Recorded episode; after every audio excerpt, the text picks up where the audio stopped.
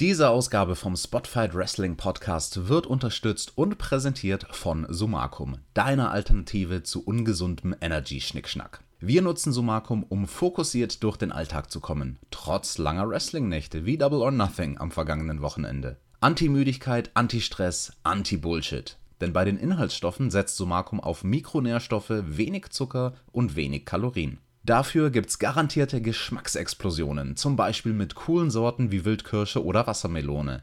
Und du weißt, dass wir eine ordentliche Explosion lieben. Was wir auch lieben, deinen Support. Wenn du Somalcom testest, kannst du damit Spotfight unterstützen. Das geht ganz einfach. Klicke den Link in der Beschreibung an, dann erhalten wir bei deiner Bestellung eine Provision.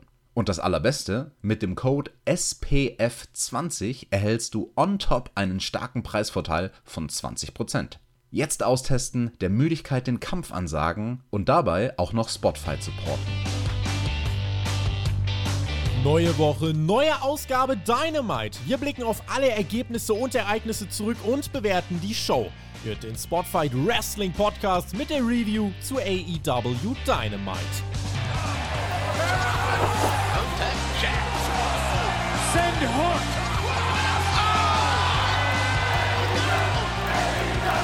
Hollywood, Baby, das Debüt in Los Angeles von AEW Dynamite. Die erste Show nach Double or Nothing. Wir haben einen neuen World Champion. Es gab Debüts, es gab Kontroversen. Was hat man daraus gemacht? Das klären wir hier beim Spotfight Wrestling Podcast mit der Review zu AEW Dynamite. Mein Name ist Tobi und ich gehe heute so weit und sage, Angesichts der Umstände war das schon im Voraus eine der wichtigsten Dynamite-Ausgaben aller Zeiten. Vielleicht sogar die wichtigste seit dem Debüt. Die neuen TV-Offiziellen waren da und wollten heute entscheiden, wie finden wir denn dieses AEW? Gucken wir mal, was Tony Khan und Co. draus gemacht haben. Das Ganze werde ich besprechen mit meinem geschätzten Kollegen Alexander Bedranowski. Wir haben uns schon durch Double or Nothing gerockt. Ein Paper, über den wir am Ende beide gut fanden. Und ich bin sehr gespannt, was wir zu dieser Show sagen, äh, wo unsere Meinung viel erwartet wird, TJ.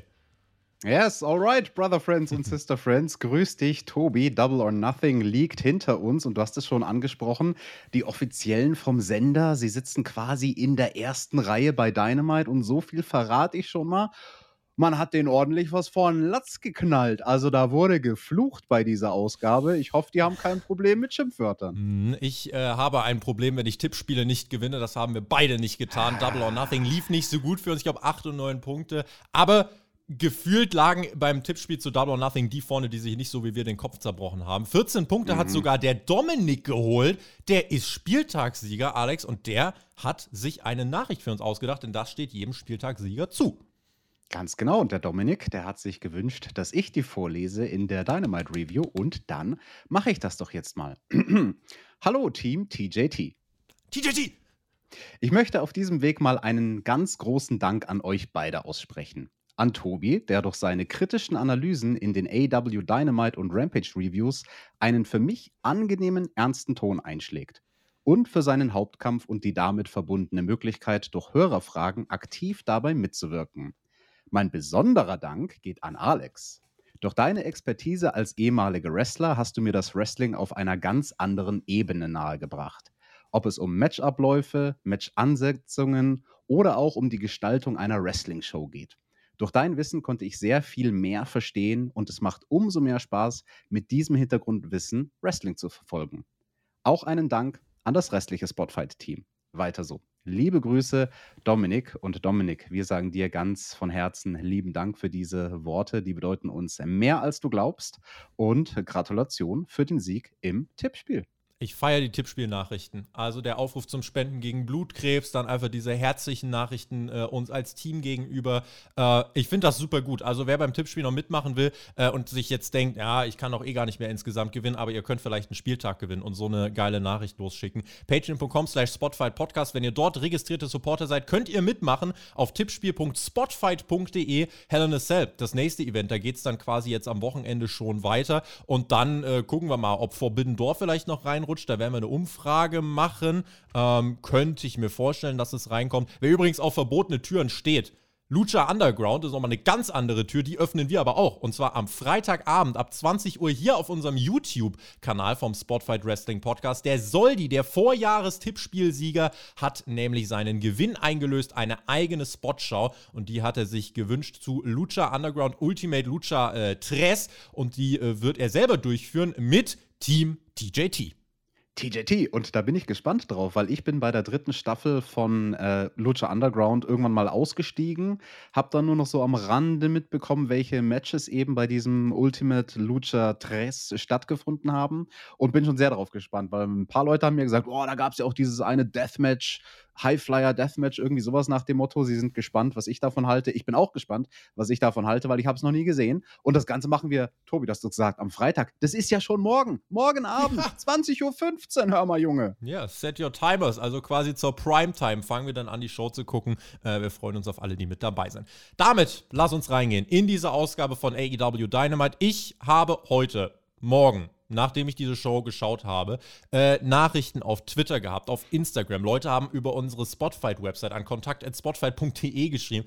Diese Show hat für Aufsehen gesorgt und ich muss sagen, ich bin ja heute fast ein bisschen aufgeregt, äh, dass, dass wir hier drüber sprechen können. Der Alex ist so ein verdammter Routinier, der ist so abgewichst, der Junge, das ist unfassbar. Den holt hier nichts mehr ab. Aber Alex, zumindest, wir gehen hier rein über 14.000 Leute, Kia Forum Los Angeles, ähm, volle Hütte, eigentlich fast so viele Menschen wie beim Pay-Per-View und ich traue es mich ja fast gar nicht zu sagen, wir hatten eine angepasste Special Stage. Habe ich das richtig gesehen zum Pay-Per-View Dynamite Stage und am Tag danach oder bei der Show danach nicht mehr oder was? Das hast du richtig gesehen, Tobi. Also erstmal startet Dynamite natürlich mit einem neuen Intro, wo wir auch den neuen World Champion CM Punk mit dem Titelgurt direkt im Intro sehen. Und ja, die Rampe ist ein LED-Screen. Das sah schon sehr, sehr schick aus. Also ansonsten haben wir die beiden Tunnel, die wir kennen, links und rechts, aber halt diesen krass geilen LED-Screen, der auch sehr, sehr gut benutzt wird. Also bei allen Entrances laufen da passende Videos ab, auch direkt bei CM Punk, der als erster rauskommt. Da ist dann zum Beispiel der Titelgurt ganz riesig sozusagen auf der Rampe abgebildet und so. Äh, das ist schon schön. War das jetzt nur für diese Show oder machen die das jetzt immer mit dem Ding? Das weiß ich nicht. Also ich weiß auf jeden Fall, dass es jetzt noch weitere Shows gibt, unter anderem dann am 29. Juni in Detroit, eine Show, die auch nicht ganz unwichtig wird. Ähm, das ist die nach dem Forbidden Door Pay-Per-View übrigens. Äh, da ist auch so. Und das erkenne ich daran, dass vor allem hinter der Bühne auf einmal noch mehr Kapazitäten freigemacht werden. Also AEW hat jetzt oft äh, Arenen ausverkauft und hat sich gedacht, oh, wir könnten sogar noch mehr Tickets verkaufen. Und deswegen hat man jetzt vielleicht eine Stage entwickelt und sagt, okay, dann machen wir die tiefer und können vielleicht noch Leute dahinter setzen. Ob das ein dauerhaftes Ding ist, weiß ich nicht. Ich finde ein Stage-Rework nach ja, zwei Jahren, über zwei Jahren im TV gut und äh, fände deswegen auch hier das nicht verkehrt. Und du hast gerade schon gesagt, wir eröffnen mit CM Punk, der World Champion, kommt als erstes heraus. Und wir starten mit einer Ansetzung in diesem wirklich vollen Forum, was auch von den Shots richtig geil aussah, auch aus der Total, aus wie ein riesiges Gebäude einfach nur. Wir starten mit einem Match, wo ich gedacht habe, oh, Hausshow, wir starten nämlich mit CM Punk und FTA gegen die S-Boys und Max Caster. Also, ich hätte hier, glaube ich, mit einem Pay-Per-View oder einer, äh, mit, einer, mit einer Promo nach dem Pay-Per-View von CM Punk eröffnet. Man schickt den Champion in ein Six-Man-Tag. Ich greife voraus, Alex. Im Nachhinein wäre eine Promo für mich das Bessere gewesen. Ah, come on. Also ich kann schon verstehen, warum sie das gemacht haben. Es war ein bisschen Wunschkonzert für CM Punk. Also wer diese diese Media-Interviews gesehen hat von CM Punk und Tony Khan nach dem Pay-Per-View. Der hat ja auch gehört, wie CM Punk über Dex geschwärmt hat und gesagt hat, boah, gegen den, da könnte ich hundertmal am Stück wresteln und es würde mir niemals langweilig werden. Deswegen hat er ihn diesmal als Tag-Team-Partner an der Seite und gleich beide Jungs von FTR. Damit geht ein bisschen für CM Punk ein kleiner Traum in Erfüllung, glaube ich. Und ach komm, gönn ihm das doch. Er ist der Champion. Da darf er sich auch doch mal aussuchen, mit wem er antreten will oder nicht, hör mal. Ja, aber nicht direkt nach dem Pay-Per-View. Also, Fand ich, fand ich ein bisschen verwunderlich. Und dann geht das vor allem zwölf Minuten und es ist genau ein Match aus der Kategorie, wo wir beide sagen, es ist zu lang und es hilft keinem weiter. Wer kauft zu ja. irgendeiner Sekunde, dass die Ass-Boys gewinnen? Wer kauft zu irgendeiner Sekunde, dass Max Caster gewinnt? Und warum will ich dann Offensive gegen CM Punk sehen? So, und jetzt kommt der Knackpunkt. Jetzt sage ich dir, warum ich finde, eine Promo wäre besser gewesen. CM Punk mhm. hat in diesem Match mehrere Sequenzen, wo er einfach blöd gesagt, reinscheißt. Also, wo er einfach, wo er vom Seil slippt, wo seine Aktionen im Ring nicht gut aussahen, wo er vielleicht auch am Bein dann sich irgendwie verletzt hat, wo ich mir einfach dachte, boah, du hast dich beim pay mit dem Buckshot schon auf Messers Schneide noch rausgerettet und jetzt hast du hier nochmal einen 12 Minuten Six-Man-Tag, wo du wirklich mit am schlechtesten aussieht. Fand ich. Er hat sich damit in meinen Augen keinen Gefallen getan. Natürlich gewinnt FTA und CM Punk. Da hätte ich diese zwölf Minuten ehrlich gesagt nicht für gebraucht. Ähm, ja, wichtiger war die Promo, die danach kam. Da können wir gleich drüber reden. Das war für mich, Alex, nicht der Inbegriff eines Hotstart nach einem Pay-Per-View für eine Crowd von 14.000 Leuten. Ja, dann reden wir doch einfach nicht über das Match. Reden wir doch über wie acclaimed und wie die rauskommen und wie sie erstmal die ganze mm. Welt wegdissen bei ihrem Rap. Das ist mein Lieblingsteil, das Wrestling. Du, ich bin so abgewichst. Ich habe so viel Wrestling gesehen in meinem Leben, da juckt mich nichts mehr. Aber wenn da die acclaimed rauskommen mit den Ass Boys und ein bisschen die Rhymes droppen, das finde ich schön. Am schönsten fand ich ja, dass sie gesagt haben: hey, unsere drei Gegner, we're gonna make you pay like Amber Heard. Wow! da hat der Johnny Depp gelacht, als er sich AEW Dynamite angeguckt hat. Und ja, der CM Punk, wenn der da einmal ausrutscht, Tobi, hier in diesem Match, vielleicht war das ja auch nur ein cleverer Work und ein bisschen eine Anspielung auf seinen Slip-Up bei der Buckshot Lariat zweimal bei Double or Nothing. Hm? Mhm. Dafür sah er mir zu oft zu unschön aus. Also ich war mit diesem Opener nicht zufrieden. Wichtiger war die Promo danach. Mit der hätte man die Show, finde ich, eröffnen können. Äh, CM Punk entschuldigt sich fast ein bisschen entschuldigt sich fast ein bisschen über seine Fehler. Er hat gesagt, ja, ich weiß, ich muss besser werden, aber darum geht's als Champion. Ihr könnt von mir denken, was ihr wollt, gut, böse, wichtig ist, ich bin Champion. Dex Howard bringt Pro Wrestling und die Ring of Honor Titel over und CM Punk spricht dann über New Japan Pro Wrestling, keine großen Umschau. Er sagt, ich weiß, mein Gegner ist Backstage, bringt ihn raus. Und dann war kurz, oh, was passiert? Und es ist The Ace of New Japan, Hiroshi Tanahashi. Okada hebt man sich für jemanden anderes auf. Okada wird bei der Show sein. Es heißt, Okada wird wohl ähm, gegen den Hangman gehen. Der Hintergrund scheint relativ einfach zu sein. Sowohl New Japan als auch AW haben sich darauf geeinigt, unsere Champions werden nicht verlieren. Und äh, deswegen kann man sich denken, wie es dann weitergeht. Aber Tanahashi gegen Punk, äh, viele sagen, Tanahashi passt besser zum Stil von Punk hätte uns das jemand vor zwei, drei Jahren gesagt, hätten wir gesagt, never ever passiert das. Das ist schon äh, eine Ansetzung, die Main Event würdig für diesen Pay-Per-View ist, würde ich sagen, oder? Ja, also ist okay, kann man machen. Äh, ich glaube, es gibt viele da draußen, die freuen sich über dieses Match. Ich persönlich sage, ja gut, gegen Okada hätte ich jetzt schon spannender gefunden. Oder mhm. keine Ahnung, gegen Kenta. Ist der überhaupt bei New Japan aktuell? Ich habe keine Ahnung. Aber da hätte man das Duell der beiden GTS-Manöver sozusagen machen können. Aber ja, wie du schon sagst, man will die Champions protecten. Daher kommt diese Ansetzung. Und ich fand es nur ein bisschen unglücklich umgesetzt. Das haben wir ja in letzter Zeit öfter mal kritisiert, wenn AW Matches ansetzt. Die Kommentatoren wussten nicht so ganz genau, wie sie das handhaben sollen, ab dem Moment, wo Tanahashi auf die Bühne kommt ob das jetzt quasi erstmal nur CM Punk ist, der die Herausforderung stellt, oder ob das Match schon offiziell ist, das war so ein bisschen halb gebacken. Weißt du, wie ich meine? Mhm, ja. Ich fand es insgesamt, dass man das jetzt direkt offiziell macht, finde ich gut. Dieser Pay-Per-View wird eh in erster Linie was für die, für die absoluten Die Hard-Fans. Also äh, ich glaube, das Ding werden nicht so viele Leute gucken wie Double or Nothing. Das liegt aber in der Sache der Natur.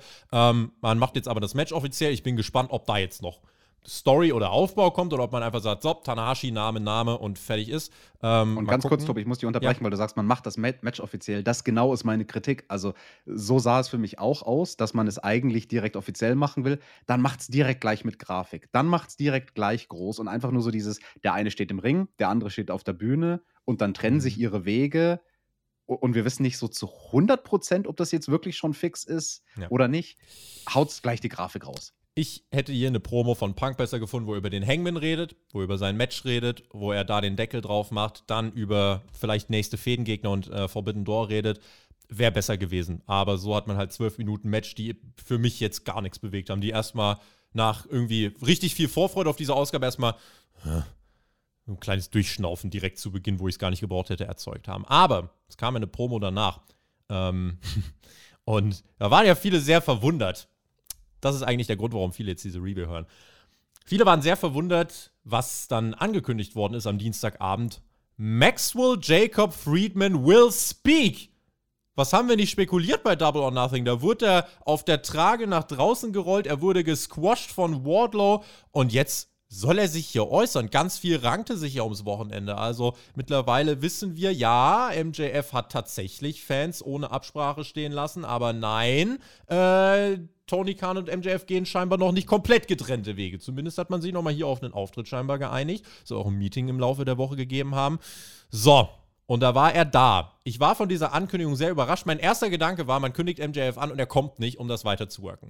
Tobi, warum lässt du dich denn so worken? Ich hab's dir von Anfang an gesagt, MJF, der workt uns alle, inklusive Tony Khan. Ich glaube auch der Tony Khan weiß nicht immer ganz genau, was so aus dem Munde von MJF kommen wird oder was der so als nächstes vorhat und auch diese Geschehnisse am Wochenende mit der geplatzten Autogrammstunde etc.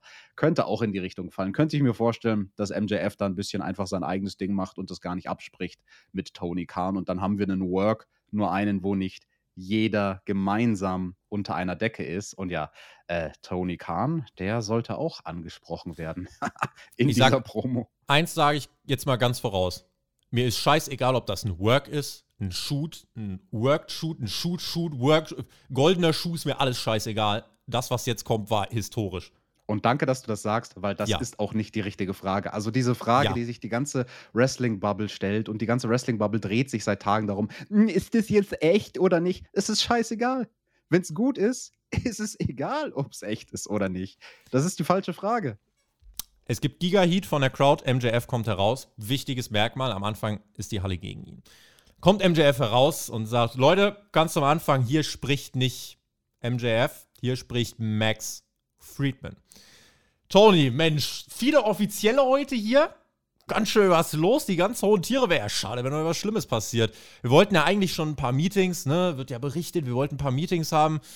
Guess what? Es ist zu spät dafür. Als die Company startete, da war es eigentlich so, da haben halt ein paar Freunde gegeneinander gecatcht. Ich musste hier reinkommen, musste mir jeden Scheiß erarbeiten. Ich musste mir meinen kompletten Respekt erarbeiten. Wo ist der denn? Alles, was ich anfasse, wird zu Gold. Ich habe jede Woche den Druck, nicht nur, äh, ne, nicht nur stark zu delivern, sondern jedes Wochen, äh, jede Woche einen Home Run zu delivern. Und das mache ich auf wöchentlicher Basis. Spannend irgendwie auch, dann jubelte die Crowd und sagt, ja, Mann, MJF. Und dann sagt er, ja, spannend, wo wart ihr jubelnden Fans eigentlich äh, jetzt letztes Wochenende, als ihr mich als unprofessionelles Dreckstück bezeichnet habt? Ne? Wo wart ihr? Ihr scheiß Internetfans, ihr dämlichen Marks, ändert eure Meinung eh nur wegen irgendeinem billigen Newspost im Internet. Auch Backstage, ja, mögen sich jetzt die Leute da freuen und irgendwie ablachen. Ich sag euch was, wenn ihr meint, ihr könnt's besser, ihr kriegt bald einen Spot, denn ich habe keinen Bock mehr auf meinen Spot. Ich habe keinen Bock mehr auf die Scheiße hier. Ihr Fans, ihr unerzogenen Marks, irrelevant, was ihr in euer Handy da reintextet. Und dann sagt er, warum haben eigentlich auch viele gedacht, ich wäre kein guter Wrestler, warum, weil ich kein New Japan schaue, weil ich hier keinen irgendwie mit Flips auf den Kopf droppe oder so. Newsflash, ich bin trotzdem der Beste in the world. Ich muss nicht den ganzen Bullshit machen, der, um euch zu unterhalten, because I'm a generational talent. Und großer Mann da hinten, Tony Khan. Du weißt ganz genau, wer der zweitgrößte Minute-by-Minute-Draw ist. Du stehst doch so auf Zahlen, du stehst doch so auf Ratings. Du weißt genau, wer es ist. Ja, Fans, haltet euer Maul. Ich bin der zweitgrößte Draw. Faktisch erwiesen. Aber Tony, äh, fragt den nicht. Fragt den gar nicht, ob der seinen zweitgrößten Draw bezahlen will. Äh, der will sich seit Tag 1 irgendwie äh, um andere Sachen kümmern. Ich reiß mir den Arsch auf, aber Tony muss das Geld ja horten, damit er die ganzen billigen Ex-WWEler hier ranholen kann. Und Holy zu diesem, smokes. Zu diesem Zeitpunkt, wenn man da ins Publikum geguckt hat und wir haben auch die Reaction-Shots gekriegt im Publikum, da hatten die Leute die Kinnlade unten. Also als er Richtig. das gesagt hat mit den Ex-WWE-Superstars, die eingekauft werden und stattdessen äh, kriegt er halt nicht das, das Geld zur Verfügung, was er eigentlich haben möchte. Uh, das, das hat Reaktionen gezogen. Die Reaktion war das Pendant zu einem perfekten Nearfall bei WrestleMania. Aber MJF macht weiter und sagt: Tony, du bist in einer Position, sind wir mal ehrlich, du gehörst da gar nicht hin. Du bist Company Owner, du gehörst hinter dieser Absperrung zu diesen ganzen anderen Marks. Mehr bist du nicht. Tony, ganz einfach, ich will, dass du mich feuerst. Ich hab keinen Bock mehr auf die Scheiße. Feuer mich, du verfickter Mark. Fire me! Und dann geht das Mikrofon aus, wir gehen instant in die Werbung. Gar keine Erklärung, wir kommen wieder. Nichts wird ansatzweise auch nur irgendwo wieder erwähnt. Kein Social Media, nicht von den Kommentatoren, keine Bauchbinde, nirgendwo irgendwas. That's it. Wir können, wir analysieren das jetzt gleich noch.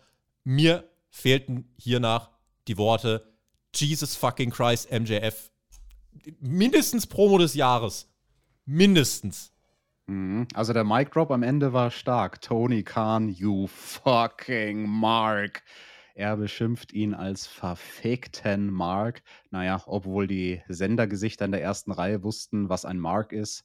Vielleicht haben die gedacht, er redet vom Undertaker, keine Ahnung. Mark Aber ähm, das war eine bockstarke Promo auf jeden Fall. Und die Inszenierung war interessant. Dass man, wie du schon sagst, in die Werbepause geht, ohne dass die Kommentatoren sagen, okay, so viel von MJF, wir machen jetzt erstmal Werbung, sondern kein Kommentator sagt irgendwas. Sie gehen straight von dem nicht mehr funktionierenden Mikrofon von MJF in die Werbung. Ich fand es nicht gut, dass sie dann nach der Werbung das Ganze nicht mehr acknowledged haben. Weil wenn das Ganze echt gewesen wäre, was es nicht war, echt, was ist schon echt auf dieser Welt, echt mhm. in Anführungsstrichen, dann hätten sie sich dafür entschuldigt. Also wenn im Live-Fernsehen irgendwas passiert, was nicht geplant war, ist es immer die Aufgabe der Kommentatoren zu sagen, liebe Zuschauer, Entschuldigung für das, was ihr da hören musstet. Wir versuchen irgendwie äh, normalerweise, dass hier nicht rumgeflucht wird. Der Maxwell, der hat gerade den Vogel abgeschossen mit seiner Sprache. Dafür möchten wir uns entschuldigen. Es gucken ja auch Kinder zu und damit weiter im Programm. Das fand ich ungünstig. Also das, das finde ich, hätten sie realistischer aussehen lassen können, wenn sie es kurz kurz ist das Zauberwort angesprochen hätten. Aber das ist nur ein kleines Tüpfelchen auf dem i, wenn es um die Inszenierung geht. Die Promo an sich, der Inhalt, das ist das, Tobi, worüber wir jetzt reden müssen. Damit füllen wir jetzt einfach die restliche Review, oder? Weil die Leute wollen ja nichts hören ja. über da Samoa Joe und den Sandmann singen und Ach Wardlow Gott. gegen JD Drake und all den Kram, den wir später noch in der Show hatten. Lass uns, lass uns eine Stunde reden über diese Promo. Das war MJS Pipe Bomb mit eigentlich so viel wie möglich, was es brauchte. Tony Khan aufs Übelste untergebuttert, AW untergebuttert, AWs Philosophie untergebuttert. Eine Sache, die essentiell ist, die Fans feiern MJF am Ende. Die, wir kommen aus der Werbung wieder, die Halle chantet MJF. In der Werbung, das haben wir nicht gesehen, aber es geht mittlerweile. AW hat ja auch gar keine Clips davon veröffentlicht. Das Ding ist, wenn man es durchzieht und gar nichts erwähnt, muss man es auch durchziehen. Das Einzige, was ich heute im Laufe des Tages vielleicht noch gefeiert hätte, wäre eine Entschuldigung von TBS, vom Sender und ein Pressestatement. MJF wurde ähm, suspendiert. Das genau, also eine Entschuldigung vom Sender, das wäre top-notch gewesen. Ja. Das wäre wirklich so, workst du es richtig, wenn ja. du es worken willst. Weil dann verwirrst du die Leute. Dann ja. weiß keiner mehr, äh, Moment mal, ist das, hä? Ist das jetzt abgesprochen oder nicht? Mhm. Oder wie? Oder was? Oder wo? Richtig, richtig. Äh, ich kann auch jetzt mit keiner tiefen Analyse hier ganz dem gleichkommen, was diese Promo war, ein fucking Meisterwerk. Ähm, die hättest du, um noch mehr Wirkung zu entfalten, vielleicht ganz am Ende bringen können. Stell dir vor, wir gehen damit aus der Show raus. Das ist der maximale Cliffhanger. Dann stellen wir uns auch nicht die Frage, acknowledge man es danach noch, sondern dann gehen wir quasi damit einfach off the air. Ähm, ja, also ich, ich habe noch so, noch, noch so ein paar Gedanken, vielleicht nehme ich dich gerade trotzdem erstmal noch mit rein. Die ganze Machart, auch wie es dann am Ende gefilmt ist, von unten MJF übers Seil lehnt, einfach nur in die Hallendecke und dann der Jubel des Publikums dazu.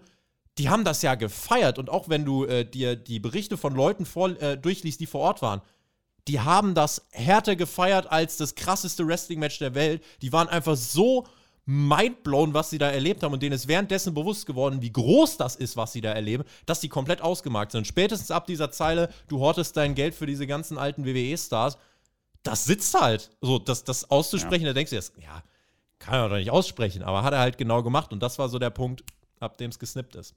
Absolut, da verschwimmen die Grenzen und ich glaube, viele, die heutzutage Wrestling verfolgen, haben so eine Art Promo in ihrer Laufbahn als Fan, sage ich mal, auch noch einfach nicht gesehen. Du hast eingangs in dieser Review gesagt, ja, der Alex ist so abgewichst, den begeistert gar nichts mehr, weil wir haben vor dieser Review auch kurz geredet und ich habe gesagt, ja, klar, also ist eine tolle Promo, aber überhaupt mich jetzt nicht vom Hocker. Ich habe sowas in den 90ern schon gesehen. Ich habe Brian Pillman gesehen in den 90ern. Du und hast Vince auch, Russo bei WCW auch gesehen. Ja, und da wurden auch die, die Grenzen verschwommen und man wusste nicht mehr so genau, Moment mal, mhm. ist das jetzt echt oder wie oder was? Da, hä, das, das kann doch nicht abgesprochen sein. Da verschwimmt doch gerade irgendwie äh, das alles miteinander. Und ähm, das macht AEW schon gut. Das macht AEW schon gut. Also das hört man ja in letzter Zeit äh, ein paar Mal, äh, wenn man diverse Wrestling-Podcasts hört, so diesen Vergleich. MJF ist so ein bisschen wie der neue Brian Pillman quasi, oder er geht so ein bisschen in diese Richtung und ähm, das ist doch schön. Das ist doch schön, wenn heutzutage sowas noch funktioniert, dass Leute sich nicht mehr sicher sind, Moment mal, was sehe ich denn da eigentlich gerade? Ich bin gespannt, was wir, oder ich wäre gespannt, was wir hierzu gesagt hätten, wenn jetzt irgendwie 2000 oder 2001 wären wir jetzt Vince Russo und Hogan beim Bash äh, damals äh, gesehen hätten. Äh, oder Bash at the Beach oder was das war. Das war ja im Endeffekt auch eine krasse Shoot-Promo.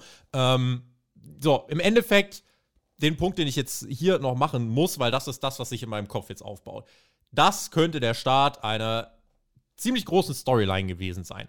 Ähm, und wird es auch gewesen sein. Also, Stories generell mit Realitätsbezug sind die Besten. Ich glaube, was hier passiert ist, ist, es gab eine ernsthafte Real-Life-Situation. Es gab kurz Ungewissheit und aus dieser Real-Life-Situation hat man dann einen, äh, man hat sich dann ausgesprochen wahrscheinlich und hat jetzt was draus gebastelt und hat sich jetzt darauf geeinigt, wir fahren das Ding voll nach Hause. So, und Tobi, top. Tobi, Ja. stopp. An der Stelle muss ich dich unterbrechen, weil würde es nicht absolut Sinn ergeben, dass ein MJF, der ein sehr schlauer Mensch ist außerhalb vom Ring, diese Situation absichtlich herbeigeschworen hat, herbeibeschworen hat, weil er wusste, dass AEW und Tony Khan in irgendeiner Form darauf reagieren muss, wenn er in Eigenregie, ohne dass es Tony Khan weiß, das ist nämlich meine Vermutung, diese Autogrammstunde platzen lässt, für die Fans teures Geld bezahlt haben. Mhm. Er wusste, dass Tony Khan darauf reagieren muss und vielleicht war MJF einfach nur so smart, im realen Leben eine ungewöhnliche Situation zu kreieren, damit das dann im Fernsehprogramm aufgegriffen wird und er jetzt nach dieser Storyline mit Wardlow direkt wieder ja, den nächsten, äh, das nächste Kapitel seiner Karriere durchstarten kann. Auszuschließen ist das nicht. Auszuschließen ist es nicht. Ähm, wenn, wenn, ich mir, wenn ich mir das Ganze angucke und der offensichtliche Vergleich, CM Punk und MJF, diese Parallele, wir haben die Storyline gesehen, diese Parallele sehe ich hier zu 100%. Pipebomb damals von CM Punk, ähnliches Prinzip, Mikrofon am Ende aus, du wusstest nicht, oh shit.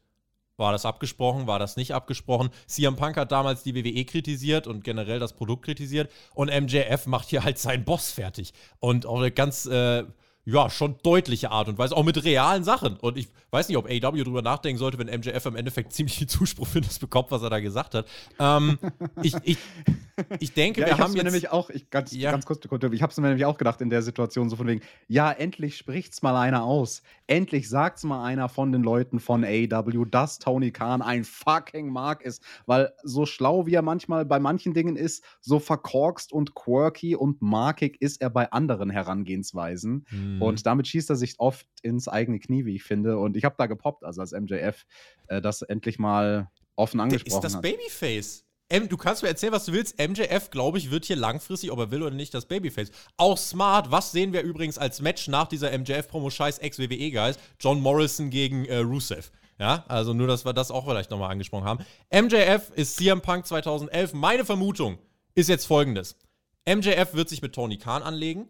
Und äh, man weiß nicht, also das Ding ist, Tony Khan ist kein Vince McMahon, was Promos angeht. Das muss man mal ganz deutlich festhalten. Aber Oh ja. MJF und Tony Khan könnten clashen und Tony Khan muss sich halt aber einen Guy suchen. Und dieser Guy, und das ist nach der Pressekonferenz, nach Double or Nothing mal sowas von offensichtlich geworden, ist CM Punk. Tony Khan wird sich CM Punk als den, als seinen AEW Top Guy nehmen, aber als dieses Feindbild, was MJF gerade aufmacht. Und dann glaube ich, haben wir eine sehr gute Chance. Also generell, wir starten jetzt in den Summer of Punk 3. Der Protagonist wird MJF. Das war seine Pipebomb. Und ich glaube, wenn wir uns in Zukunft angucken, wie sich die Rollen verteilen, ich glaube, Punk wird der Cena von 2011 und MJF wird der Punk von 2011. Denn im Endeffekt hast du hier mit den Fanreaktionen schon eine Saat gestreut und du hast eine Bestätigung bekommen, die Leute wollen, dass der sich auflehnt.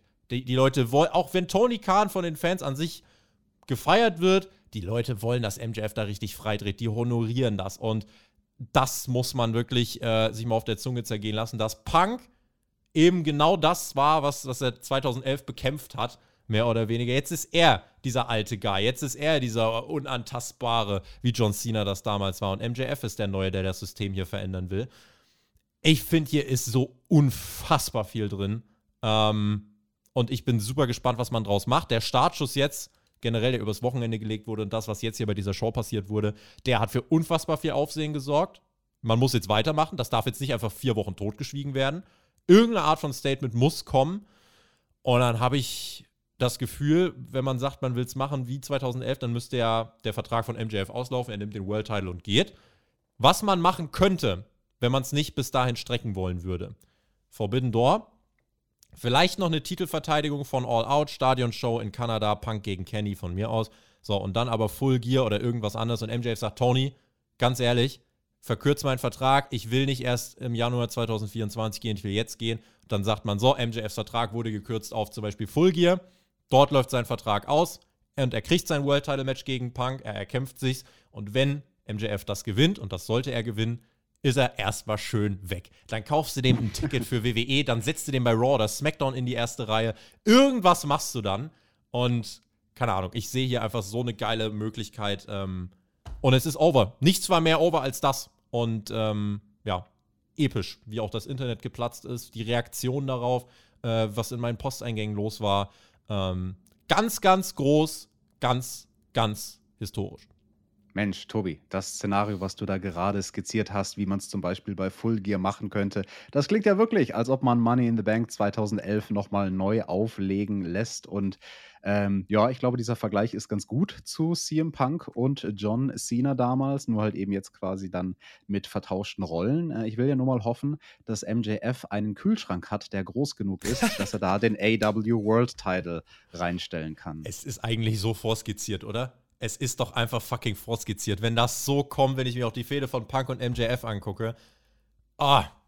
Es ist, ja, und Punks Pipe war übrigens auch an der Westküste, aber das, äh, ja, ich äh, bin wirklich verzückt. Ich bin wirklich. Jetzt, jetzt, jetzt, jetzt klingst du wie ein Verschwörungstheoretiker. Also damit hast, da hast du jetzt einen Satz zu viel gesagt. Oh, das war auch an einer Westküste. Nee. Und damals war auch ein Vollmond. Ja, ja. Ich bin einfach komplett mitgerissen. Ich fühle mich total abgeholt als Wrestling-Fan. Ich bin bin gerade richtig Fan einfach. Von der Sache bin ich richtig Fan äh, und das feiern wir. Ich habe jetzt schon von äh, äh, einem Sport 1-Kollegen, Martin Hoffmann, liebe Grüße, äh, habe ich zum Beispiel gelesen, oh, finde ich nicht gut. Das ist jetzt, MJF geht auf so eine totgerittene Idee, Worked Shoots gab es schon hundertmal. Ähm, so, und da war meine Antwort, mag sein, aber das wollen die Leute gerade guck die Reaktion an. That's what the people want. Die wollen, dass MJF freidreht, die wollen, dass MJF gegen seinen Boss feuert so go with it. Und deswegen bin ich sehr gespannt, wie es da weitergeht. So go with it, aber mit Einschränkungen. Ich muss auch das nochmal betonen, was du schon gesagt hast. Tony Khan ist nicht gut am Mikrofon. Also er kann keine guten Promos halten und er ist auch kein guter Schauspieler. Also selbst ja. wenn es in einem Szenario ist, in einem Real-Life-Interview, wo er dann versucht zu Schauspielern, vergiss es. Also der Mann ist vor der Kamera einer der untauglichsten Menschen. Der gehört nicht vor eine Kamera dieser Tony Khan, außer vielleicht eine Pressekonferenz nach einem eigenen Pay-per-View, da ist das legitim. Das macht Dana White bei UFC auch so. Aber bitte nicht im Rahmen einer Storyline. Also bitte, bitte, bitte nicht im Rahmen einer Storyline, weil so eine Story und ein Worked Shoot ist nur so gut wie das schwächste Glied. Und das wäre in dem Fall Tony Khan.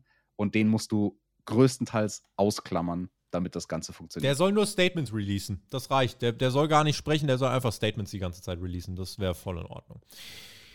Ich will, dass die Kommentare brennen. Wir haben uns dafür super viel Zeit genommen. Äh, der Rest der Show, ja, den kriegen wir jetzt auch auf jeden Fall noch äh, hin. Aber wir wollen eure Meinung. Wie nehmt ihr diese Storyline auf? Wo geht das hin? Ist MJF für euch jetzt auch der, das Top-Babyface mehr oder weniger? Ähm, und ja, wie seht ihr den Storyverlauf? Schreibt uns das gerne. Ich bin sehr, sehr gespannt auf eure Kommentare. Werde mir alles durchlesen. Ja, und werde mir das Ding wahrscheinlich noch zehnmal angucken. Allein heute. Ähm, davon ist auszugehen. Wir machen Fanboy. weiter. Ich, Fanboy! Ah, hier total. Wir machen weiter mit äh, Johnny Elite. Ja, der war wieder da. Er will sich bei AW nach oben kämpfen und er hat einen Open Contract unterschrieben. Äh, und der Gegner war der zurückkehrende Miro. Take it away, den hören wir auch in der Rampage Review am Wochenende. Jetzt bin ich total im AW-Hype. Jetzt will ich auch Rampage besprechen. Das ist ja auch wieder irgendwie vor 7.000, 8.000 Leuten. Äh, guckst du auch mit? Klar, mit? logisch. TJT. TJT, sehr gut für Rampage am Samstag. Ähm, Miro steht in einem dunklen Raum, sagt, die Cowboys, die Punks etc. wird er äh, zerwalzen und mein Gott will nicht mehr, dass ich nach Hause zurückkehre. Äh, ich bin jetzt der Redeemer, ich bin jetzt flawless und dann kommt Miro zu einem guten Pop heraus. Ähm, sieht aus wie ein Star. Auf dieser Stage sieht, sehen die irgendwie generell aus wie Stars, ne? Das sieht wirklich gut aus, muss ich sagen. Also auf so einer Stage, Tobi, da würdest sogar du aussehen wie ein Star. Ja, und das. Ähm, ähm, die Musik, äh, alles passte als Paket und äh, ja, sorry, Johnny, aber Miro muss dich zerwemsen, das ist genau richtig so. Geht nicht zu lang, Game over, sechs Minuten, gutes Showing für Miro, absolute Bereicherung, bitte regelmäßig in der Show einsetzen, feierbarer Typ.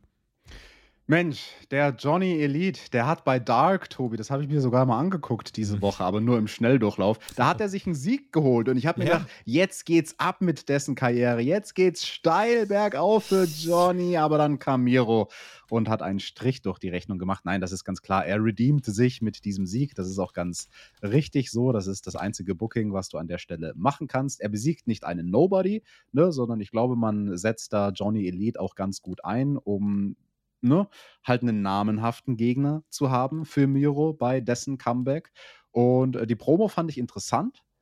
Hat mich so ein bisschen erinnert an die Hangman-Promo vorm Pay-Per-View. So ein bisschen Geramble und er dreht mhm. sich im mhm. Kreis und man fragt sich so, was laberst du eigentlich genau? Aber ich find's cool, was du laberst. Ich verstehe es nicht ganz, aber ich glaube, Du siehst cool, cool, dabei aus. Ja. so ungefähr. Ja. Du, du, wirkst, du wirkst überzeugt von dem, was du da sagst. Ich verstehe ich es nicht, aber es wirkt gut. Double or Nothing Recap Anarchy in the Arena. Super cooler Videorückblick. Äh, Schauempfehlung.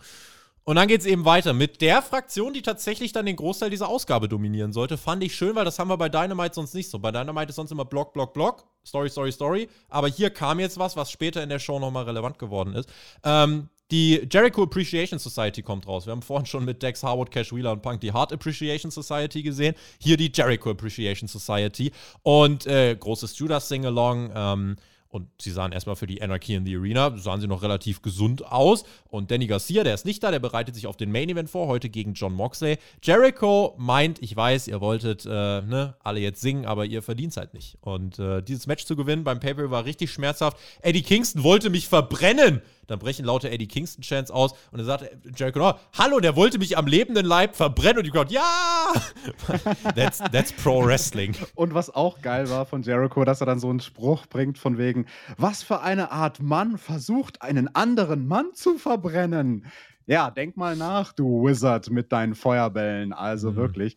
Und äh, an der Stelle, ich muss auch kurz äh, Matt Maynard erwähnen. Du hast gesagt, die sahen eigentlich alle noch ganz gut aus dafür, dass die da aufs Maul gekriegt haben beim Pay-Per-View. Der Maynard, also hat man schon gesehen, ne, der hat da so ein paar Cuts noch, die erstmal heilen müssen auf der Stirn. Und er bezeichnet dann die ganze Gruppierung, Tobi, als Princess of Pain ja, oh. die Prinzen des Schmerzen. Also da musste ja ich als Meister der Schmerzen, Masters of Pain, 2008 mhm. habe ich gewonnen, mein erstes Deathmatch-Turnier in den USA, was ich gewonnen habe, ja. Ich weiß, was Schmerzen sind, ich bin ein Meister der Schmerzen. Dieser Matt Maynard, der hat doch keine Ahnung, nur weil er da einmal mit Senf überschüttet wurde, der weiß doch nicht, was weh tut.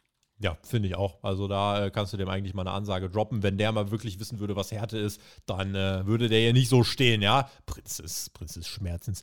Ähm, das war im Endeffekt dann äh, die Promo des JAS. Sie haben nochmal gesagt, bei Sports Entertainment gegen Pro Wrestling wird immer Sports Entertainment gewinnen. Dann ertönt die Musik von Eddie Kingston, natürlich lauter Pop. Und William Regal steht daneben. Und ich hatte ein Gespür dafür, was kommt. Ähm, hab mir aber in dem Moment auch gedacht, wie kann man eigentlich so eine Reaktion von Eddie Kingston Woche für Woche hören und nicht seine Pläne auf den ausrichten? Das ist ja unfassbar, wie gefeiert der wird. Ähm, hat William Regal an seiner Seite und Kingston sagt, äh, er möchte ein Match haben. Jetzt am besten. Und Regal sagt, Blood and Guts. Ja, wo wir die ganze Zeit gewartet haben, weil er darf nicht Wargames sagen, aber Blood and Guts. Jericho sagt ne, pff, können, können wir vergessen. Eddie wird äh, dann verprügelt, dann kommt Ortiz von hinten mit einer Schere und holy shit, der schneidet Jericho einfach wirklich ein Batzen Haare raus äh, und die Crowd tatsächlich irgendwie, als wäre es ein Chairshot auf den, Shop, äh, auf den Kopf gewesen. Nein, der Shop von Jericho wurde gekürzt. Da wächst gar nicht mehr so viel Haar. Also ich glaube, dem ist sein, sein Haupthaar sehr heilig. Und ja, aber gut, Tobi, der hat so viele Haare. Das ist ein bisschen wie bei mir. Also da kannst du ein großes Büschel rausschneiden und es sind immer noch viele lange Haare da. Also eigentlich hat man es nicht wirklich gemerkt. Aber wenn es zu viel wird, dann kommen die nicht mehr wieder bei ihm. Das ist bei dir noch anders. Äh, bei ihm kommen die ja wirklich nicht mehr wieder. Und da, aber diese Haare, das, das war ein Trigger. Das hat Jericho hat gesagt, meine Haare sind mehr wert als die komplette Existenz von euch Schwachköpfen. Deswegen Blood and Guts nehme ich an. Und dann sagt er, ich will außerdem ein Hair, gegen, äh, Hair vs. Hair Match gegen Ortiz. I will beat you, shave you and burn you. Because I'm a wizard. Und das brachte, das, äh, brachte die Crowd dann nochmal zum Kochen. Ähm, Chris Jericho ja, hat das Wizard-Ding auch zum Worken gebracht, weil er einfach großartig ist. Ähm, fand ich feierbar dass Jericho sich so schnell umentscheidet, ist okay, weil er Jericho ist. Ansonsten, wir haben die Ankündigung, Blood and Guts, wissen jetzt mittlerweile auch 29. Juni. Das ist dann gar nicht mehr so unfassbar weit hin, vier Wochen. Und äh, dann unterwegs noch das Hair versus Hair Match. Jericho oder Ortiz werden bald keine Haare mehr haben. Na gut, äh, bin mal gespannt, wie der Chris Jericho ohne Haare aussieht. Er hatte ja früher in der Vergangenheit schon mal kurze Haare. Jetzt wird er dann bald mit Glatze rumlaufen, zumindest für ein paar Wochen. Das wird ein interessanter Anblick. Das sieht ja aber auch gut aus, ne? Also wenn du dann ordentlich blutest bei Blood and Guts und dann, dann ist da der ganze Schädel kahl, so wie bei Austin bei WrestleMania 13 und dann, dann sieht das gut aus mit dem Blut. Das kann man schon mal machen für so ein Blood and Guts Match. Ja, du hast auch schon gesagt, ähm, ja, das ging ja dann relativ schnell, dass der Jericho sich überzeugen hat lassen. Erst so, nein, auf keine Fälle mache ich Blood and Guts. Und eine Minute später, okay, ihr habt euer Match. Ich dachte mir so, that was easy. Mhm. Aber naja, gut, ähm, das möchte ich mal ein bisschen kritisieren an dieser Stelle. Und ich fand es ein bisschen schade. William Regal, der halt im Prinzip nur drei Worte sagt, nämlich Blood and Guts das hatte nicht so ganz den Impact, wie wenn er bei NXT Wargames gesagt hat. Diese doofe Also ich Wortgruppe. Ja, wenn, wenn man ihm irgendwie, keine Ahnung, wenigstens ein, zwei Sätze Zeit gegeben hätte, dem William Regal, um das Publikum ein bisschen zu hypen, dass alle schon wissen, oh, gleich sagt das, gleich sagt das, gleich sagt das und dann sagt das, dann hätte man eine größere Reaktion gekriegt, als wenn es einfach so rausgerotzt hätte. Rückblick auf Double or Nothing. Da gab es ein Interview mit Samoa Joe nach der Show und der wurde attackiert. Seine Schulter wurde von Sonjay Sandmann und wie sie heißen ausgeschaltet. Joe damit aus den Shows geschrieben. So what? Sandmann, lieber Sandmann. Wann ist es gleich soweit? Äh, jetzt fällt mir kein Schönerei mit der Schulter ein, aber das äh, ja, könnt ihr ja unter anderem in den Kommentaren vervollständigen. Äh, was ich weiß, ist You Know It's All About the Boom. So fängt der Song von Adam Cole an. Der kommt jetzt nämlich raus. Der King of Hearts kommentiert jetzt nämlich, begleitet Bobby Fish und Kyle O'Reilly und Hiko Leo. Hallo Hiko Leo. Ähm, und außerdem natürlich die, ja, quasi Hometown Heroes. Die Young Bucks kommen heraus. Es gibt ein 10-Man-Tag-Team-Match. Noch mehr Pops gibt es tatsächlich für den Entrance der Hardy Boys. Holy Smokes, Matt Hardy kommt zum Einsatz. Jeff äh, ist noch banked up, Also- der wird heute also- nicht catchen. Der, der Jeff, der war ja so banked up, der hat es ja nicht mal geschafft, bei dem Entrance hier den hier zu machen, also seine typische, seinen typischen Tanz. Es hat nur noch fürs Klatschen gereicht. Das rhythmische Klatschen, das hat er noch Und auch hingekriegt. das sah kaputt aus. Aber selbst das ist ihm schwer gefallen. Also der gute arme Jeff, der soll sich mal erholen. Und stattdessen sehen wir Matt, Hardy und Christian in einem Team. Das war Mhm. durchaus auch interessant. Also auch schon beim Entrance haben die sich so ein bisschen angeschaut, so von wegen, äh, bist du Freund oder bist du Feind? Weil in der Vergangenheit waren sie beides mal füreinander. Darby Allen auch noch da und der Jurassic Express kriegt auch eine große Ovation. Also diese Crowd, die 14.000 haben das hier abgefeiert. 10-Man-Tag-Team-Party-Match. Genau das, wonach sich's anhört. Jeder drin, jeder Offensive. Darby bekommt sehr große Pops im Match. Icoleo bringt sich fast um. What the fuck bei einem komischen, äh, bei einer komischen Aktion nach draußen. Superkick Party, Ja, die der, Crowd. der, der, hat, der hat von Darby sich den äh, Suicide Dive abgeschaut. Den, Ja. den Darby gemacht hat beim Pay-Per-View. Ja. Denselben hat jetzt der Hikoleo gemacht. Hikoleo! Hm, gesund ist es nicht. Superkick Party, Crowd feiert wilde Action. Melzer Driver am Ende gegen den Jungle Boy und die Heels gewinnen clean in the middle of the ring. Die Bucks pinnen die Tag Team Champions.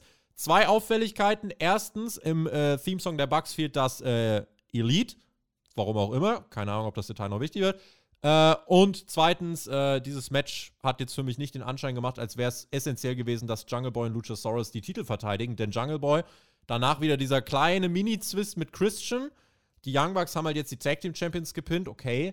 Aber ja, also die hätten jetzt keine Tag Team Titel gebraucht, fand ich. Ansonsten das Match natürlich äh, gut für das, was es sein sollte. Ja, also falls man in die Richtung gehen wollen wird mit den Young Bucks, dass man sagt, okay, man baut sie jetzt auf für ein Titelmatch, dann denke ich mir aber wirklich, warum habt ihr sie nicht beim Pay-Per-View gewinnen lassen? Also dann hätten auch der Tobi und ich beim Tippspiel mehr Punkte abkassiert. Richtig. Ja, weil wir dachten, die Young Bucks würden gewinnen. Und das ist schon ein bisschen komisch. Also man lässt sie beim Pay-Per-View verlieren und ein paar Tage später dürfen sie dann aber die Tag Team Champions pinnen. Wenn auch nur in einem 10-Man-Tag, aber naja, immerhin. Mhm. Äh, das finde ich ein bisschen halbgar. Also, das ist das, was man bei WWE als 50-50 bezeichnen würde.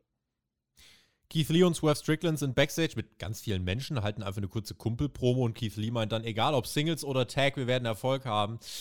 Oh, das klingt fast so, als würden die jetzt nicht mehr so ganz so 100% bombenfest als Tag-Team unterwegs sein. Was so schade ist. Die war, das war der beste Act, den beide bisher seit ihrer Verpflichtung hatten. Definitiv. Also die beiden zusammen sind stärker als, als separierte Wrestler. Das muss man Ja. definitiv sagen. Also das Team ist schon ein starkes. Tobi, du wirst ja jetzt gelünscht werden von irgendwelchen, keine Ahnung, Hip-Hop-Fans in den Kommentaren, die dir sagen, was? Du hast keine Ahnung, wer diese vier Gangster waren, die da rumstanden. Äh, Was okay. hat der Swerve gelabert? Irgendwie das, von irgendwelchen Platten, Plattenfirma, Fashion Boss. Mafia-Boss, keine Ahnung. Sascha Banks, Snoop Dogg, ich weiß nicht, wer die alle waren. war vielleicht auch gar nicht wichtig. Ich hoffe nur, dass Keith Lee und Swerve irgendwie bitte weiter in den Shows bleiben, weil das, die hätten beim Pay-Per-View easy auch die Titel gewinnen können ähm, und wären heiß geblieben. Aber ja. Tony Giovanni begrüßt die debütierte Athena und wie es bei AW-Frauen ist, die werden nur auf der Stage interviewt. Die werden nirgendwo anders interviewt, aber immerhin mit dem großen LED-Screen dahinter. Und Athena ist hier, um die Women's Division besser zu machen. Vor allem Jade Cargill ist ihr ein Dorn im Auge. All streaks were made to be broken. I am the fallen goddess. Und Athena muss direkt Regel 1 bei AEW lernen. Wenn du Interviews hältst, wirst du in 9 von 10 Fällen unterbrochen. So auch hier. Cut the shit. Jade Cargill kommt heraus und es tut mir ja fast leid, aber die wirkt direkt wie ein viel größerer Star als Athena, Alex. Oh ja, definitiv. Also ich sag's ganz ehrlich, wie es ist. Athena brauche ich nicht bei AW. Ich habe das auch schon durchklingen lassen bei unserer Live-Review nach Double or Nothing. Mich haut die so gar nicht vom Hocker. Und ich sage jetzt mal ganz ehrlich, seitdem ich der ihr Interview gehört habe mit Chris Van Fleet, also nach ihrem Release von WWE, Hm. da hat sie sich nicht von der besten Seite präsentiert. Also die Frau hinter dem Gimmick, ich sag's dir ganz ehrlich, wie es ist, ist mir nicht sympathisch. Die hat für mich jetzt, wo ich so ein bisschen sie mal hab sprechen hören und wie sie in echt drauf ist, ähm, hat die für mich eher das Potenzial zum Heel als zu, zu einem Superstar, den ich bejubeln möchte. Hm. Und ich habe auch nicht so ganz das Gefühl, nach diesem Interview, was ich angesprochen habe mit Chris Van Fleet, dass sie das Business so zu 100% verstanden hat. Die Promo selber hier hat, also die war von ihr grundsolide, die Crowd war aber tatsächlich mehr auf Seiten von Jade Cargill. Die sagt, die ist die Fallen Goddess und vor allem ist sie mal Champion. Äh, und wenn Athena ein Titelmatch will, schön und gut, kriegt sie nicht. Dann kommen noch NRJ und Chris Statlander heraus. Es gibt diesen Staredown, Kiara Hogan und Red Velvet sind auch da. Ähm, Segment an sich nicht doof gedacht. Jade Cargill funktioniert auf jeden Fall gut. Ähm, die Produktion war halt irgendwie, also es wirkte jetzt durch die Produktion, hat er so, ja, die kommen mal eben wieder kurz auf die Stage und gehen wieder. Äh, auch hier, ne, äh, Stokely Hathaway, der ehemalige Malcolm Bivens, der beste Talker im Game, wurde von Jade Cargill vorgestellt. Äh, Du musst mir den Namen nochmal sagen. Stokely Hathaway. Stokely Hathaway, ja. Machen wir beim Sommerquiz ein bisschen Buchstabierwettbewerb, kannst du schon mal merken. Hathaway. What is love? Baby, don't hurt me. Ja, genau Don't der. hurt me. No, No more. more.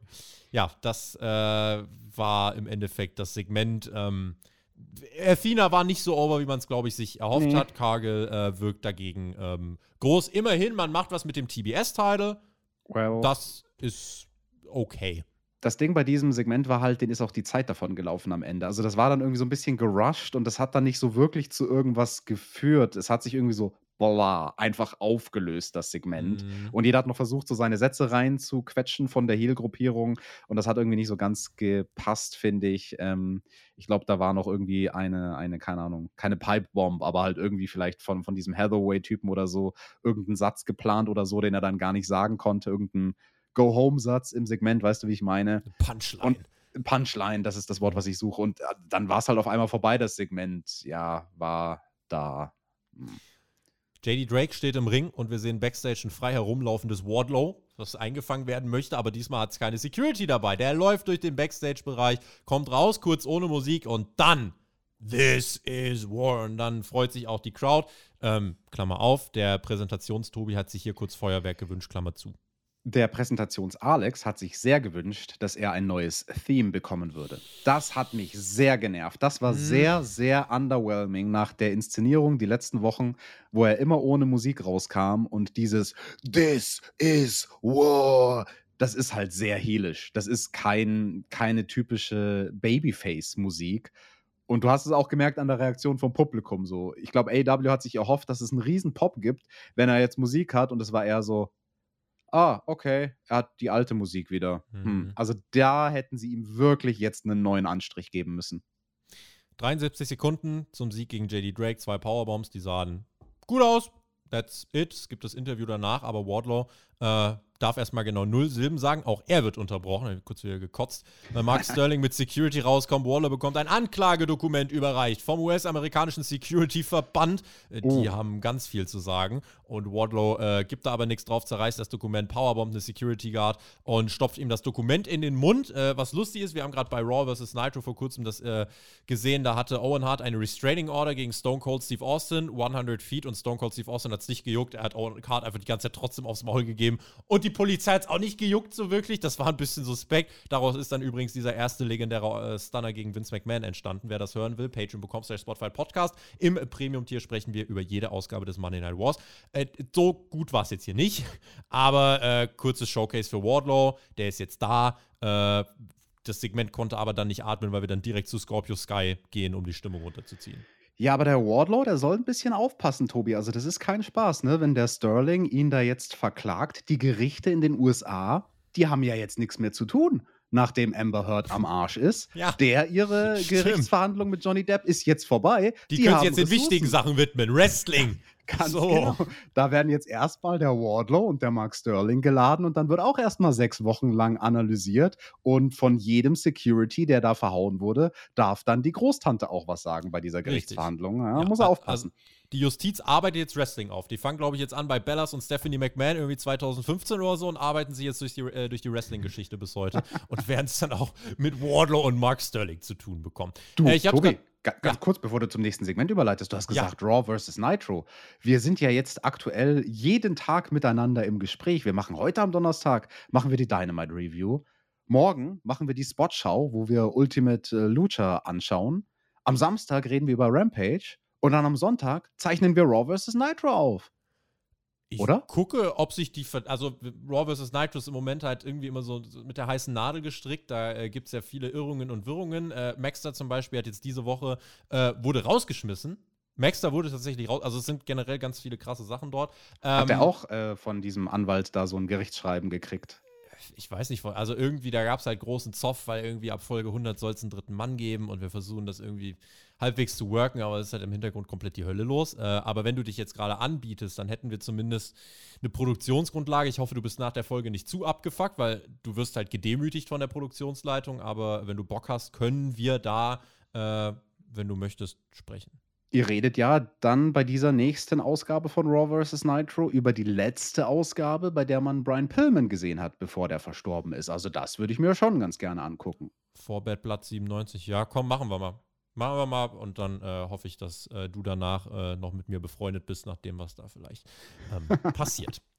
Ja, äh, jetzt haben wir uns gut gedrückt. Äh, Scorpio Sky Promo.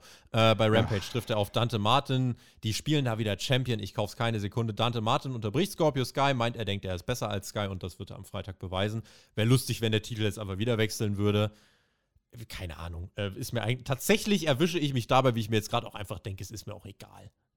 Naja, die haben den Titel ja jetzt erst neu designt, passend zu den schönen Anzügen vom Scorpio Sky. Die können den jetzt nicht direkt wieder wechseln lassen. Zumindest hat der Dante Martin sich rasiert. Das habe ich mir nämlich gedacht, wo man ihn kurz für ein paar Sekunden gesehen hat bei Double or Nothing Backstage. Man hat ihn so von der Seite gesehen und der hatte da irgendwie so ein bisschen halt, naja, wie halt junge Männer einen Bart haben, wenn sie noch keinen richtigen Bartwuchs haben. Und ich dachte mir nur so, rasier dir die Seiten, Junge, rasier dir die Seiten. Das schaut scheiße aus. Er hat sich rasiert, das ist gut.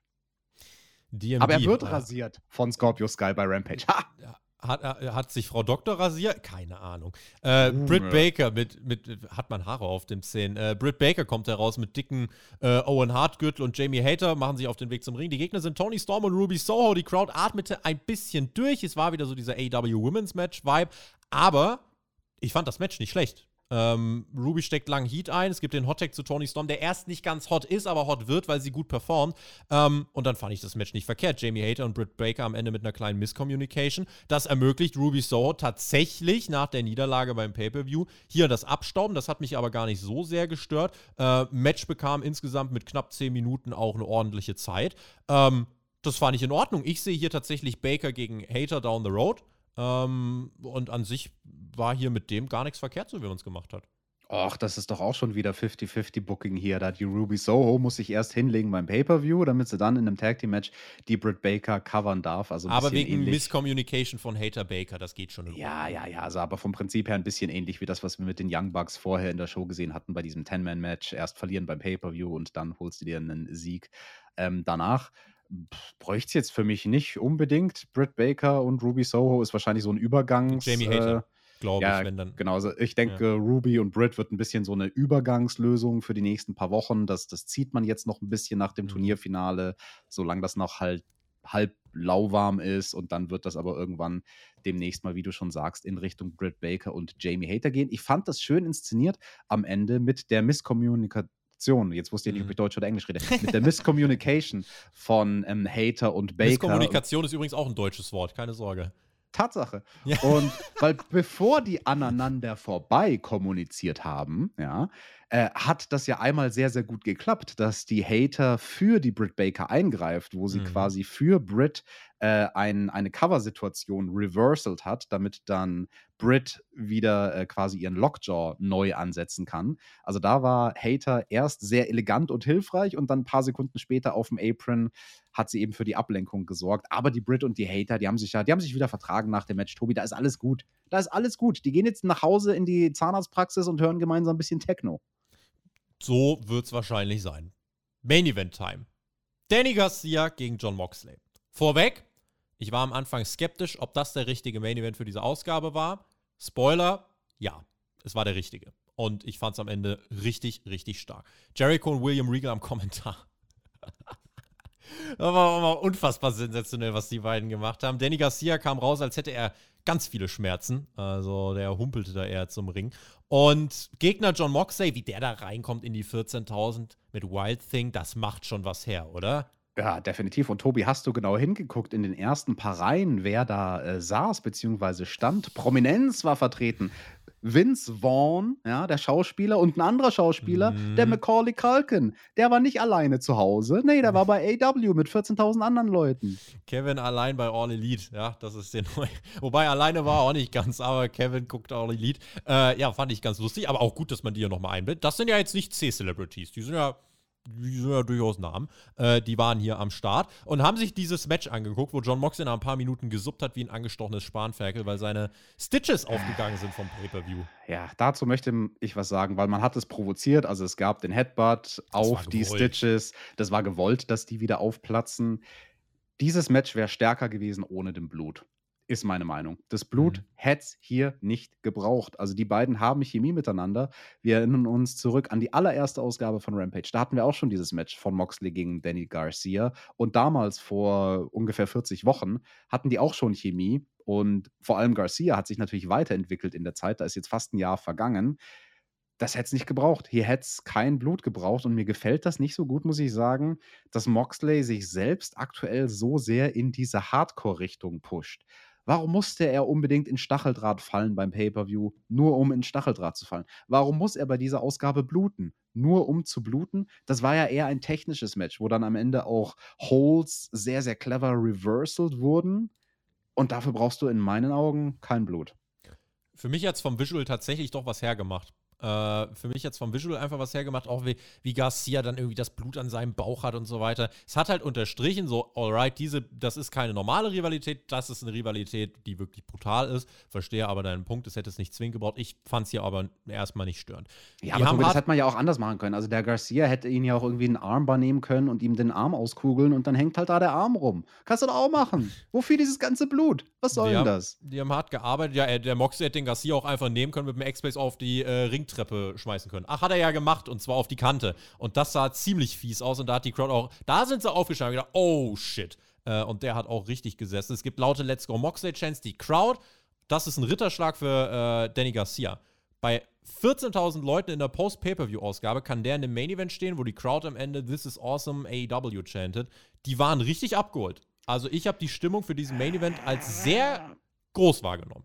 Punktuell, ja, aber nicht das ganze Match über. Also es gab Phasen in der Mitte der vom Punk Match, wo dann war es nicht, das stimmt. Nee, wo dann auch schon ordentlich Blut floss und teilweise hättest du eine Stecknadel fallen hören können. Später kam dann das Publikum, ja. Aber auch zum Beispiel beim Entrance von Garcia. Also ja, da, hättest du auch, da, da, hättest du die Grillen zirpen hören können. Aber das, das war der Prozess dieses Matches. Äh, Danny Garcia hat sie abgeholt mit John Moxley zusammen äh, im Laufe dieses Matches, weil am Ende war die Reaktion, fand ich, definitiv da.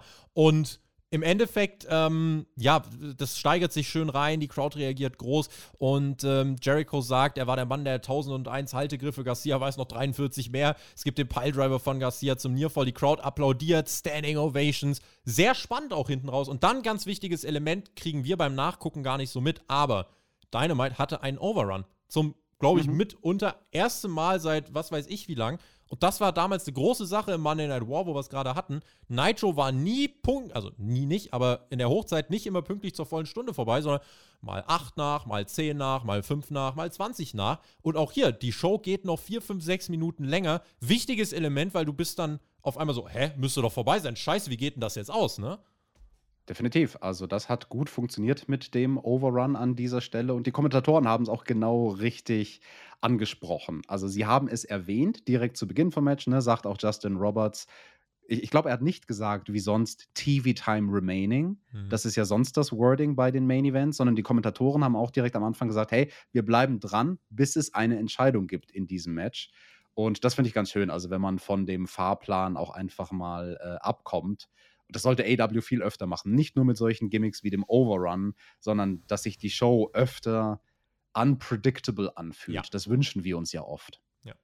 Chris Jericho rennt dann zum Ring, will Moxley ablenken. Eddie Kingston rennt und stolpert fast heraus, aber bei Eddie ist das in Ordnung. Äh, kann Jericho irgendwie noch davon abhalten? Moxley nutzt das und bringt den Bulldog Choke durch, gewinnt das Match. Danny Garcia hat ja aber, finde ich, eine richtig starke Performance ähm, dann bekommen. Nach dem Match gibt es dann nochmal den Rundown der nächsten Shows und Cards. Wir gehen das in Ruhe am Samstag bei Rampage und nächste Woche bei Dynamite durch, was kommt. Ähm, und dann nimmt man sich sogar noch das Mic. Also es gibt sogar eine kurze Promo danach. Ich hätte gedacht, okay, Matchentscheidung off the air. Nein, man gibt sogar noch Zeit für eine kleine Promo. Und äh, Moxley sagt, ey, Eddie, manchmal ist es schwer, dich zu lieben, aber dieser Blood and Guts Vorschlag finde ich geil, sinngemäß. Äh, ich bin all in bei dem Match, ich bin dabei. Und dann haben wir nochmal die Grafiken zum Hair vs. Hair Match, zum Blood and Guts Match. Und erst dann gehen wir off the air. Fand ich als Cliffhanger ganz cool und mein großes Lob, was ich vorhin schon ne, ein bisschen eingestreut habe, die JAS war eine sich entwickelnde Storyline im Laufe dieser Show. Das kam zur Mitte und zum Ende nochmal und war nicht einfach Mitte und nie wieder. Äh, und das fand ich in dem Fall hat das Ganze bereichert, weil die haben so mit den zweiten Teil der Show geprägt ähm, und das war, das war gut und das hat die Crowd auch abgeholt. Genau, also für die TV-Zuschauer waren ja auch Jericho und William Regal am Kommentar tätig während dem Main Event. Also das hat dem Ganzen natürlich auch geholfen als TV-Produkt, hat das nochmal unterhaltsamer gemacht mit den Wortgefechten von den beiden. Und ja, gutes Match, gutes Finish, also sehr, sehr schöne Reversals am Ende. Das hat mir gut gefallen. Ich verstehe, dass du die Promo prinzipiell gut fandest, weil Moxley hat es halt gut delivered. Also der war halt, der war halt angry, ne? Und du hast ihm geglaubt, was der da sagt. Ich habe nur auch hier wieder so ein Problem mit der Art und Weise, wie AEW die Matches ansetzt, weil sinngemäß hat Moxley ja dann am Schluss was gesagt von wegen, wisst ihr was? Blood and Guts klingt geil, ich bin dabei. Und ich dachte mir so, ja, das ist keine Nachricht, das wurde ja vorher in der Show schon ja. bestätigt. Vorher in der Show wurde ja schon fix gemacht, dass es euch fünf gegen die anderen fünf geben wird im Käfig. Wen sonst? Es war ja die ganze Zeit quasi nur die Rede von einem Rematch vom Pay-Per-View. Es war ja nie die Rede davon, ob vielleicht andere Leute diesmal äh, in diesem 5 gegen 5 Match stehen könnten. Und da dachte ich mir dann so ein bisschen, AEW, wie auch schon beim allerersten Segment mit äh, Tanahashi und Punk, überlegt euch genau, wann beim Match-Announcements der Moment kommen soll, wo sozusagen die Bombe platzt und wo es offiziell gemacht wurde. Weil Moxley hat jetzt quasi was offiziell gemacht, was eh schon offiziell war. Das war die Dynamite-Ausgabe, TJ. Allein, also ich habe heute auf Twitter sinngemäß geschrieben, eigentlich ist scheißegal, wie der Rest der Show war, wir wissen genau, wofür, sich, wo, wofür diese Show in Erinnerung bleiben wird. MJF, das ist das große Ding. So, der Rest der Show, den fand ich insgesamt gut. Äh, aber ich habe mir im Endeffekt hier viel mehr Gedanken gemacht über äh, MJF. CM Punk übrigens als World Champion hat er sich vielleicht auch ein bisschen zu viel von Bret Hart abgeschaut. Der geht hier fast ein bisschen unter. Bret Hart war damals auch, als die ganze Revolution losging mit äh, DX und äh, Stone Cold, war Bret Hart halt World Champion, aber hat keinen so wirklich gejuckt. Ähm, ich will jetzt nicht sagen, dass CM Punk keinen juckt, der wird nur eine große Rolle spielen. Aber hier für diese Show war es jetzt nicht so, dass Punk das, das ganz große Ding war. So, die Ankündigung mit Tanahashi war der Start das ist okay, aber äh, wichtiger waren tatsächlich für mich einmal MJF natürlich ganz groß und auch Jericho Appreciation Society, die Blood and Guts Ankündigung, Hair vs. Hair, der Main Event, da war richtig viel Feuer drin. Ähm, ansonsten solides Follow-up zum Pay-Per-View. Wir haben das, äh, ja, die Rückkehr von äh, Miro gesehen, das Dynamite-Debüt von Athena, okay. Ähm, ich hoffe halt, dass wir in den nächsten Wochen einfach einen Fokus behalten. Dass wir jetzt nicht Storylines wieder nur im Takt von drei Wochen irgendwie erzählen, sondern dass Sachen präsent im TV bleiben. Und ich wünsche mir auch, dass Leute wie Starks, Swerve, Lee, Wardlow, dass die jetzt auch gefeatured werden konstant, ähm, dass mal wirklich Momentum aufkommt. Denn jetzt hat man gerade eine Phase, wo, glaube ich, viele Augen aufs Produkt gerichtet sind. Und es ist mit die wichtigste Phase, äh, auch vor der Verhandlung für den neuen TV-Vertrag, weil jetzt sind die neuen Executives da, die haben sich jetzt die Show angeguckt, werden sich jetzt eine Meinung gemacht haben. Kannst ja gerne auch gleich nochmal einschätzen, was du glaubst, wie die aus der Show gegangen sind. Ähm, und die gucken auf die Ratings. Die gucken jetzt, wie performt das? Wenn Dynamite in der Hauptzielgruppe jetzt das beste Programm am Mittwoch ist in den nächsten Wochen, ist egal, was die von Wrestling halten, weil die sehen, okay, das wird so viel geschaut wie nichts anderes im Kabel-TV am Mittwoch. Dann nehmen wir es erstmal. So. Und deswegen war das eine wichtige Ausgabe und die nächsten Ausgaben werden genauso wichtig. Ja, also was für die Executives vor allem wichtig sein wird, ist diese MJF-Storyline. Die haben ja jetzt nicht nur diese eine Episode geguckt, zwei Stunden live und machen sich dann eine Meinung, die haben ja dann auch Gespräche mit Tony Khan, der den, denen vorher und nachher ein bisschen erklärt, hey, was wollen wir hier eigentlich mit dieser Show? Und hey, wir haben da zum Beispiel gerade diese Storyline mit MJF, unser bester Heel-Character. Und da wollen wir gerade aktuell so ein bisschen die Grenzen verschwimmen lassen von was ist real, was ist echt. Ich selbst als, als Promoter weiß ja nicht mal, was echt ist. Und da muss er die nicht mal anlügen, wenn er denen das sagt. Und ähm, ich glaube, damit holst du die schon ab. Also quasi so, wenn die merken, ach guck mal, das ist hier, hier so eine fantastische Mischung aus wir, wir wissen gar nicht, ist das jetzt Reality-TV oder ist es doch choreografiert? Das ist irgendwie so was Vages dazwischen. Ah, okay, und es ist der Angle, auf den auch im Internet die Leute reagieren. Ne? Also die gucken ja auch dann nicht nur auf die TV-Quoten, die werden auch gucken, was trendet denn, über was redet die Wrestling-Landschaft am nächsten Tag? Ach ja, guck mal, wir sind gerade der Talk of the Town. Also ich glaube, diese Woche im Mainstream-Wrestling, da wird primär geredet über MJF, und das, obwohl am Wochenende ein WWE-Pay-Per-View ansteht. Und da haben sie schon einiges richtig gemacht, muss ich sagen, ja. Die Google Search Index äh, also da kann man ja nachvollziehen, wer hat wie viele Google-Anfragen. MJF gerade knapp dreimal so viel wie CM Punk. Das äh, kann ich einfach mal gerade so in den Raum stellen. Ähm, das äh, übertrumpft übrigens auch einige andere WWE-Gesichter. Eine Sache will ich noch ansprechen: Im Fazit, AEW ist mit dieser Show nicht all in gegangen. Also, es ist nicht so, dass man gesagt hat, wir müssen jetzt die krasseste Show aller Zeiten abliefern. Hangman war nicht da, Danielson war nicht da, Women's Champ Thunder Rosa war gar nicht da. Also, man ist hier nicht all out gegangen, man bringt teilweise sogar ein Hausshow-Match wie im Opener. Und das war gut. Das hat die Show besser gemacht als dieser Versuch, nach dem Pay-Per-View all in zu gehen. Das hatten wir nämlich in der Vergangenheit ein paar Mal und wir haben oft die Shows kritisiert nach einem Pay-per-View und manchmal haben wir sie dafür kritisiert, dass AW dann zu viel will und dann alle Charaktere in die Show stopft und es ist überladen und man weiß gar nicht, was ist so wirklich die Marschrichtung, weil es einfach zu viel Reizüberflutung war, zu viele Storylines und ich fand hier über die ganze Show über eigentlich das Pacing sehr sehr gut. Also ich wurde nicht so sehr überladen im Mittelteil ein bisschen, da gab es dann sehr viele äh, Interviewsegmente schnell hintereinander, aber es waren nicht so unverdaubar viele Charaktere bei der Show, sondern die Charaktere, die mir gezeigt wurden, da hatte ich Zeit, das Ganze zu verarbeiten als Zuschauer und wie du schon sagst, manche andere Charaktere, die musst du gar nicht zeigen. Die Damen-Championess Thunder Rosa musst du nicht zeigen in dieser Episode. Und das ist so ein klassischer Fall gewesen, glaube ich, Tobi, von weniger ist mehr. Und deswegen denke ich, das war durchaus eine der besten ähm, Dynamite-Ausgaben, die wir bislang nach einem Pay-Per-View gesehen haben. Weniger ist mehr. Dieses Prinzip gilt absolut nicht, wenn es um die Daumen und eure Kommentare geht. Dort äh, ist mehr mehr. Ihr äh, bedaumt dieses Video bitte fleißig. Das hier ist eine Review, von der ich glaube, dass Menschen die sich auch noch öfter anhören werden. Äh, einfach weil diese Meinung dazu, zu diesem MJF-Thema, sehr gefragt sein könnte. Äh, deswegen schreibt uns, äh, verewigt euch unter diesem Video, äh, bedaubt uns bitte fleißig. Und ähm, damit würde ich sagen, haben wir es im Endeffekt. Spotschau morgen, wir beide Rampage am Samstag. Retro-Ausflug, wenn du Bock hast, machen wir das auch noch. Und dann, äh, ja, Tippspiel nicht vergessen, Hell in a Cell, da geben wir natürlich uns auch nochmal äh, alles, äh, ja. Wir, wir, wir müssen ja unsere Schmach wegmachen, äh, Tobi. Wir haben ja verloren. Wir haben ja gegen Team WWE verloren. Du, du hast nur acht Punkte geholt. Neun. Sehe ich das richtig? Neun? Neun. Ja, ich habe auch neun geholt. Das ist ein bisschen ja, erbärmlich bei 16 Punkten, die man hätte holen können. Da müssen wir das nächste Mal mit dem Dominik, mit unserem Tippspielsieger, mal einen Call machen, bevor wir unsere Helena Cell-Tipps abgeben, glaube ich. So sieht es nämlich aus. Ja, und dann äh, werde ich mich jetzt vielleicht demnächst auch erstmal äh, zwei Wochen erholen. Aber äh, es wird ein anderer Tippspielpreis noch eingelöst, der vom Zweitplatzierten war, glaube ich. Äh, der hat sich eine Dynamite-Review gewünscht kein Scheiß, er hat sich eine Dynamite Review gewünscht mit Shaggy und Herr Flöter. Und weil wir dem Ganzen nachkommen, gibt es eine Dynamite Review mit Shaggy und Herr Flöter. Kostet ja sonst nichts. Mal gucken. Äh, da wünschen wir euch auch ganz viel Spaß dabei. Äh, das wird dann auch in den nächsten zwei Wochen passieren. So, und ich muss jetzt erstmal durchpusten. Ich bin aber spätestens vor Forbidden Door wieder da. Blood and Guts gucke ich mir auch an und äh, bin sehr gespannt, worüber wir dann äh, in zwei Wochen reden bei ein paar anderen Formaten bin ich ja zwischendurch auch noch zu hören. Wer das hören will, unter anderem Patreon, das ist die Anlaufstelle. Damit jetzt aber auch wirklich Deckel drauf. Das war eine ausführliche Review zu einer Show, die aber auch ausführlich besprochen werden musste. Ich bin raus, bedanke mich. Äh, bei euch, bei dir, TJ, freue mich auf eure Daumen und Kommentare. Kommt gut ins Wochenende, schöne Feiertage. Ist ja jetzt Pfingstmontag dann, ne? wenn wir frohen Leichnam hier zumindest. Äh, wenn ihr da frei macht, äh, stay safe, viel Spaß, gute Erholung. Bin raus. Tschüss, GW, genieß Wrestling, MJF, du fucking Promo, Gott. Mensch, Brother Friends und Sister Friends, jetzt hat der Tobi schon alles gesagt. Was soll ich da noch sagen? Naja, ich muss ihn ein bisschen korrigieren, weil was er da erzählt hat von Bret Hart, dass der 1997 kein heißer Act war. Na, na, na, na, na, na, na. Also, das habe ich ganz anders in Erinnerung, Tobi, als jemand, der damals schon gelebt hat. Anders als du, mein Brother Friend. Boop.